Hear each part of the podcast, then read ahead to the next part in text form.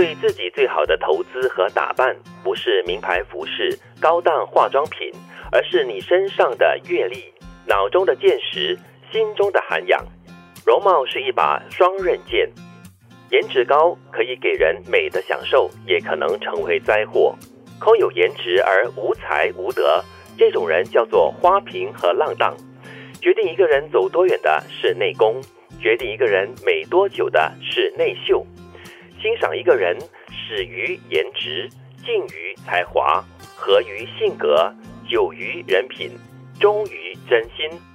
哎呦，我特别喜欢最后一句啊，嗯，涵盖所有了。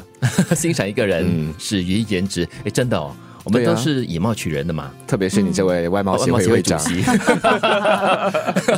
很多时候都是第一印象嘛。那这第一印象很现实的，确实就是很外在的那种感官了。对，然后他的第二句敬于才华，当你被他的外形所吸引或者有好感的过后呢，你就会开始了解这个人，然后他有多少才华，你就会对此而产生了一种尊敬吧。如果有才华的话，觉得哇，真的是才貌双全，欣赏。嗯嗯。那如果没才华的话，就。嗯，好，花瓶了，但花瓶不是每个人都可以当的哈。对，哎，其实啊，这句话呃是说给我们的思远听的。哇，齐哥对他的那个评价很高，颜值很高。哎，对对对，但是很多人都说，哎，空有颜值哈，却无才无德的话呢，这种就叫花瓶。但是我们的思远当然是有才又有德啦，所以不是花瓶，也不是浪荡。请问他给了你多少钱了？啊，没有给多少钱，但是我们长时间 没给多少钱就有给的意思。哎，这就说到了长期，就是这里第三句合于性格，对，很多时候就是因为你发现性格相近啊，又或者我们说志同道合嘛，喜欢的东西一样的话，那就合得来了。相处久了，你就会知道这个人人品是怎么样的。然后你刚才不是说了，你最喜欢这句话“忠于真心”。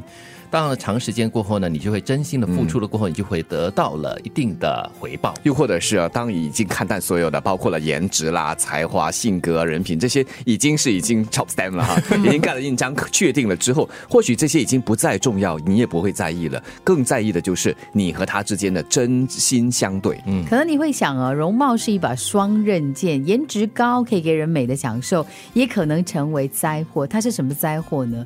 就有的时候你会发现呢，如果你颜值很高，你会就是得到很多人的簇拥，嗯，很多人会很关注你。但是这个关注到底它能不能够长久？如果你进入那个误区，觉得说哇，因为这样子我就够了，嗯，然后你就只是专注在就是照顾你自己的外表的这个部分的话，没有在内在的，它到最后真的是一种灾祸。对，因为内在的修养跟提升也是很重要的，所以才叫花瓶嘛。因为你只是认为你的颜值就胜于一切，你不会去培养你的内在的话，就表示你自己本身没有太多的这个智慧嘛。嗯，对。与此同时，你也可以想一想啊，就是当你外貌可以吸引到别人之后呢，你是不是能够有更多的一些内涵可以吸引住、留住这些朋友？然后你的性格如果不好的话呢，就算你你有再好的才华，别人都会避开你了。对，渐行渐远吧。对，大家都不想要太靠近你啊。是啦，很有才华啦，我就欣赏你的才华就好，大家不想跟你有进一步的那个交流。嗯，所以你到最后你会发现，哦，你你到最后呢，可能会有一种。孤傲、孤冷的一种状态。嗯，对，我觉得第一句话是对我们这些比较，其实应该是我啦。啊，对于我这种外形比较平庸的人来说，是一种很大的鼓励。谁敢说你平庸？哦，平庸，我自己说我自己。给点钱，我们就不说了。没给什么钱。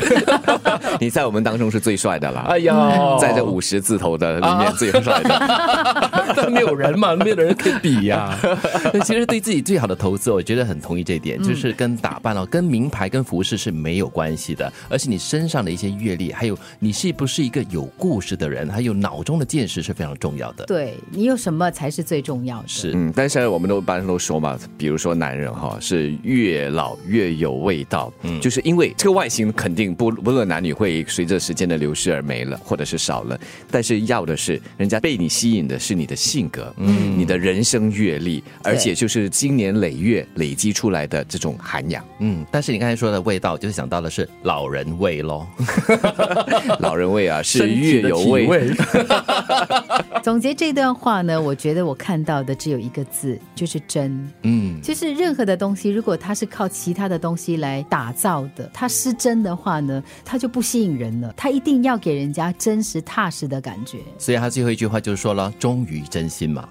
对自己最好的投资和打扮。不是名牌服饰、高档化妆品，而是你身上的阅历、脑中的见识、心中的涵养。容貌是一把双刃剑，颜值高可以给人美的享受，也可能成为灾祸。空有颜值而无才无德，这种人叫做花瓶和浪荡。决定一个人走多远的是内功，决定一个人美多久的是内秀。欣赏一个人，始于颜值，敬于才华，合于性格，久于人品，忠于真心。